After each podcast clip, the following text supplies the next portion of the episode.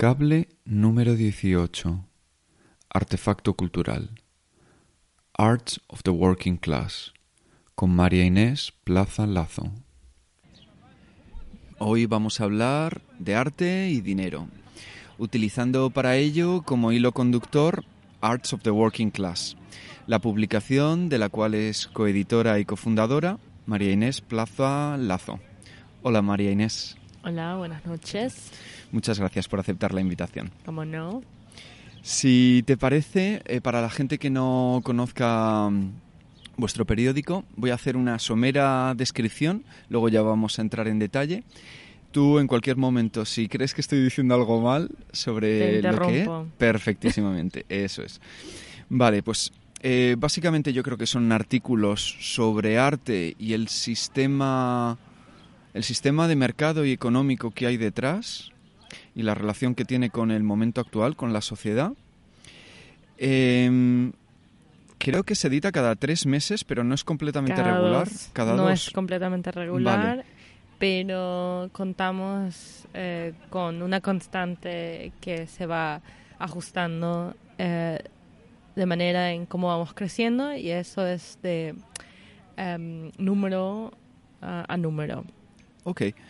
Y luego, em, más o menos cada número es más o menos temático, ¿no? A veces mm, Bueno, se nota tal y más. como dijiste, Sí. Es un periódico de arte y sociedad, pobreza y lujo y privilegios. ¿no? Y estos son las estas son las cuatro coordenadas en las cuales nosotros conjugamos temas brisantes, eh, noticias, eh, ensayos y eh, sobre todo investigación académica.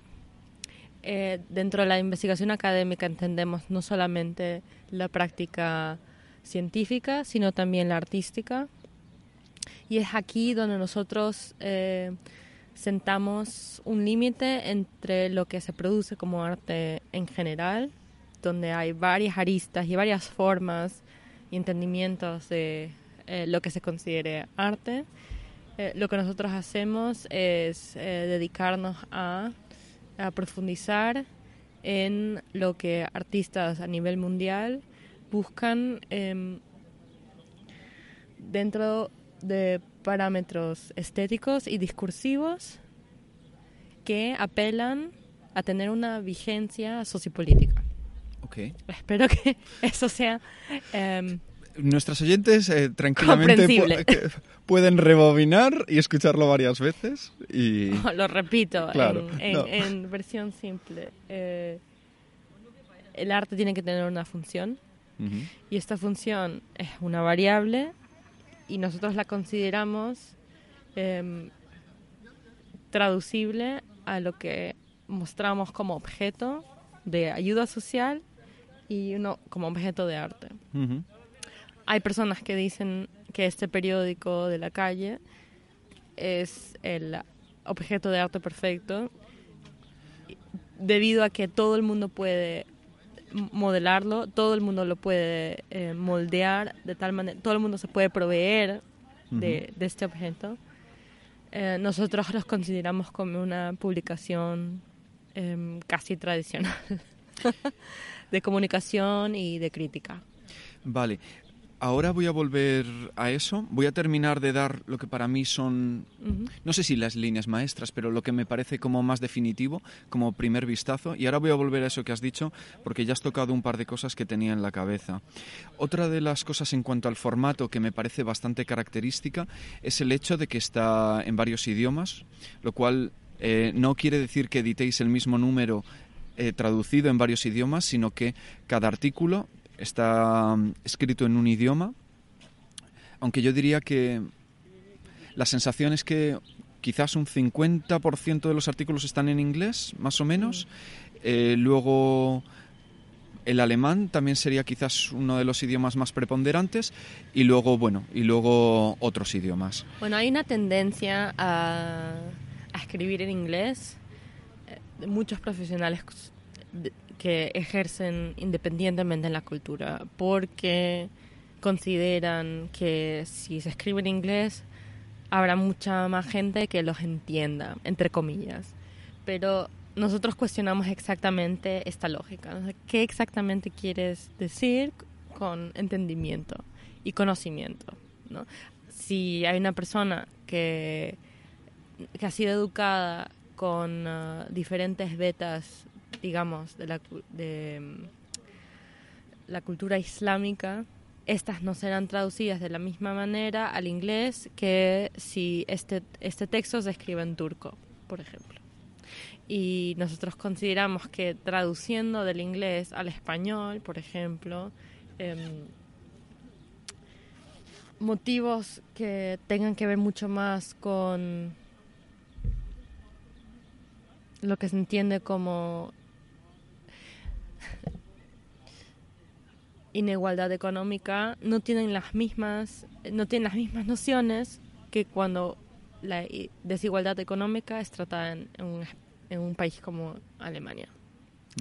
Y tan solo ese gesto de traducir o publicar dentro de, digamos, un imaginario que depende de un lenguaje, de un vocabulario, esto abre otras em, posibilidades de reflexión. Y estas posibilidades de reflexión tienen que ver con lo que nosotros vamos em, memorizando como cultura. Y eh, la definición de cultura será muy diferente en, en, diferentes idiomas. Y eso es lo que queremos tocar. Es, es un periódico políglota porque está dedicado o mejor dicho, está hecho por expats, está hecho por migrantes, por hijos de migrantes. Y digamos, esta es la población con la que nosotros tenemos, por un lado, un peer group y por otro lado, em, similitudes. Yo que no sabía nada de esto, obviamente, em, pensaba que era una especie de impugnación a, bueno, a lo mejor sí que está eh, a la jerarquía idiomática que existe actualmente en el mundo. Pues sí que lo es.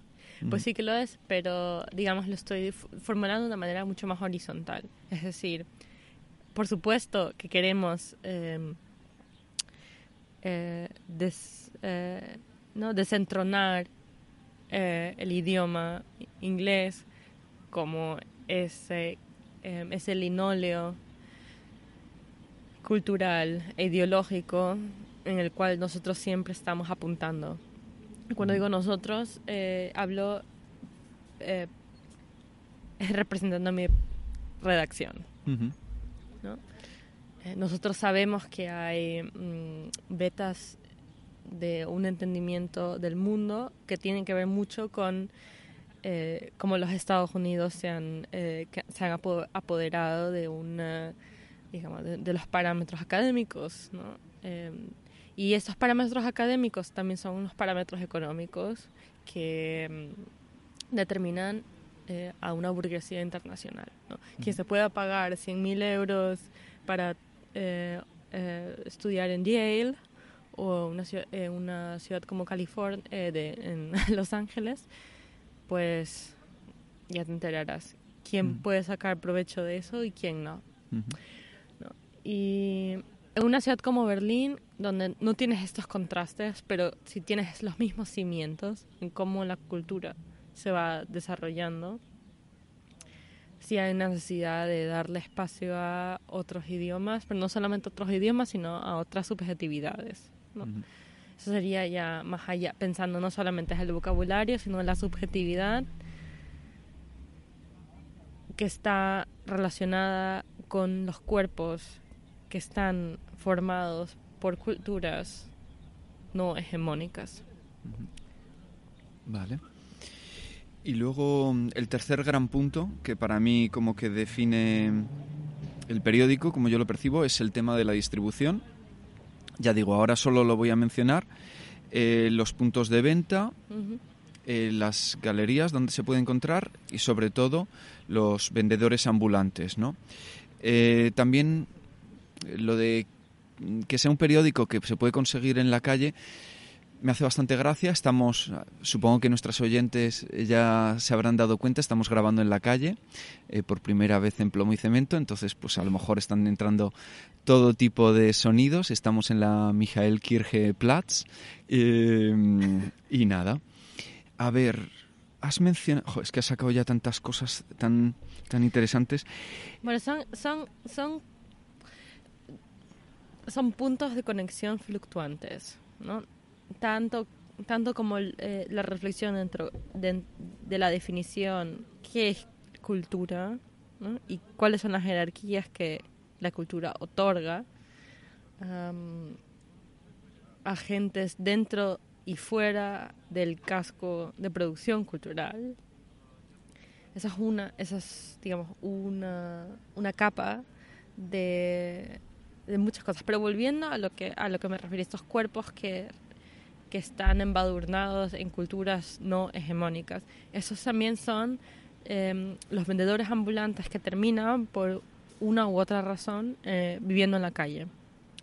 Y, ellos son representantes de una crisis de em, una crisis social que, que, vamos viendo en capitales eh, como Berlín que no solamente comienzan con la gentrificación, sino en cómo la sociedad está estructurada y cómo temas de inclusión todavía no están del todo esclarecidos. La mayoría de vendedores ambulantes tienen, tendrán problemas psicológicos, problemas de adicción, problemas de, de mm, integración. Y esto es exactamente lo que tratamos de no solamente tematizar, sino de darle completamente la vuelta.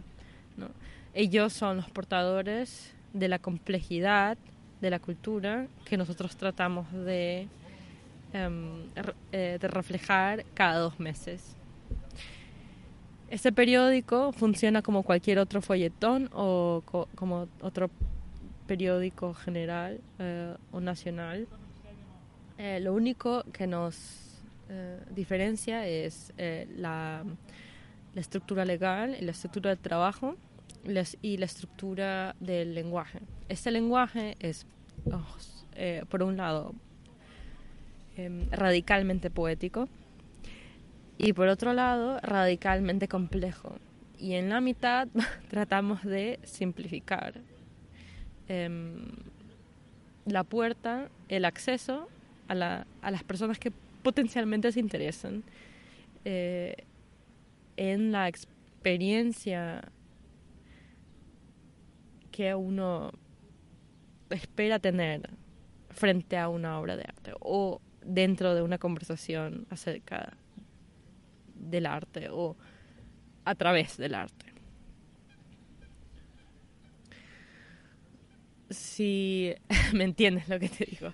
Em, creía que estar entendiéndote, pero has pegado un giro al final que me ha desorientado. Em,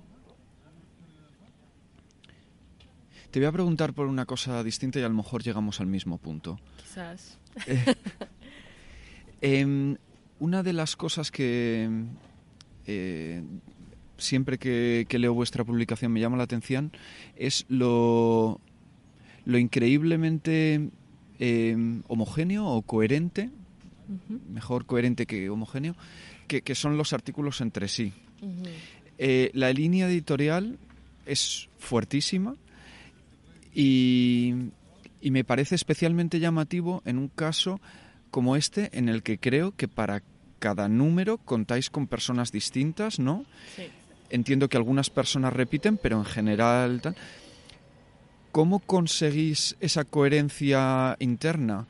¿Marcáis las líneas?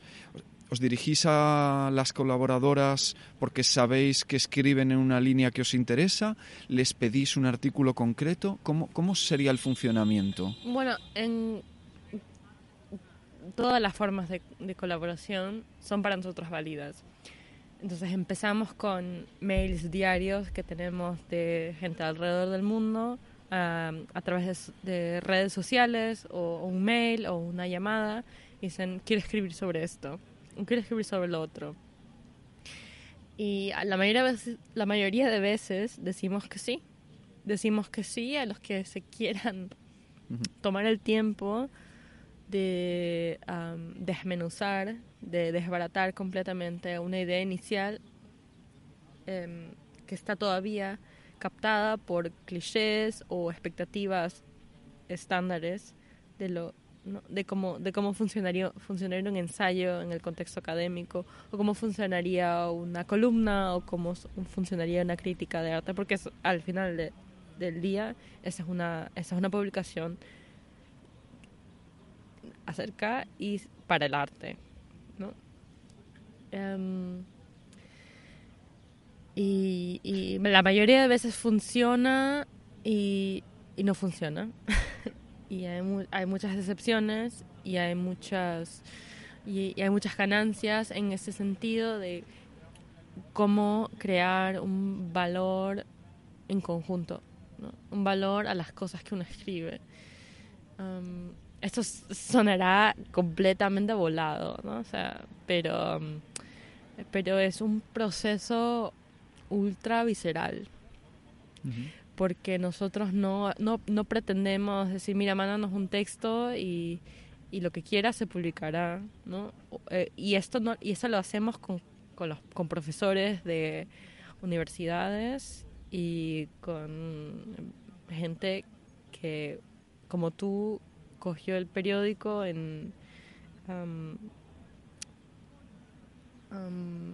no, cogió... En, español, eh, coger no es, no es follar. Eh, entonces... Eh. por, eso, por eso me quedé un poco... Mm, pero... se trata de, que, como personas como tú que, em, que compró el periódico una vez y se preguntó qué es esto, sería, no solamente decir, ah, creamos un, cierto interés, una cierta atención, sino es activamos un cierto, una cierta potencialidad.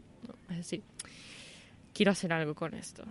Y esto es la mayoría de veces, y en la mayoría de los casos, lo que sucede. Y está lloviendo. Está lloviendo mucho, sí. así que vamos a tener que pararlo acá, ¿no? Sí,